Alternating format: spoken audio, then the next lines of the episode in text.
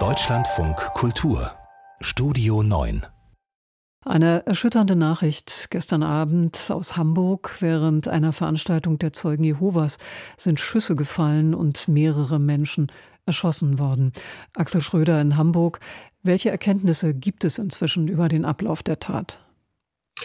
In, ähm, bisher gibt es folgende Erkenntnisse. Um 21.15 Uhr gestern Abend, da kamen die ersten Anrufe bei der Polizei rein und ähm, dass eben dort Schüsse fallen. Ähm, Tatort ist der sogenannte Königreichsaal der Zeugen Jehovas, ein Gebäude in Hamburg Großborstel. Und ähm, es waren sehr schnell Beamte vor Ort und sind dann auch ins Gebäude reingegangen, haben dort mehrere tödlich verletzte Menschen gefunden, schwer verletzte, leicht verletzte, aber auch Menschen, die das Ganze überstanden haben, unverletzt.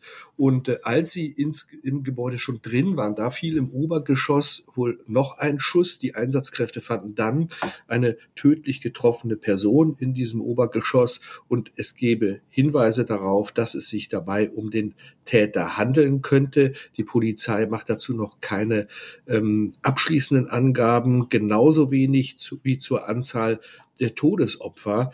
Es gibt Zahlen zwischen sechs und acht Todesopfern. Ungefähr sieben Menschen sollen schwer verletzt worden sein und noch mehr leicht verletzt. Nun war die Polizei äh, sehr schnell vor Ort. War das ein Zufall? Das war mehr oder weniger ein Zufall. Also es gibt äh, tatsächlich seit September letzten Jahres bei der Hamburger Polizei das sogenannte USE, das eine Unterstützungsstreife für besondere Einsatzlagen. Und die waren in der Nähe. Diese Beamten sind ausgerüstet genau für solche Situationen.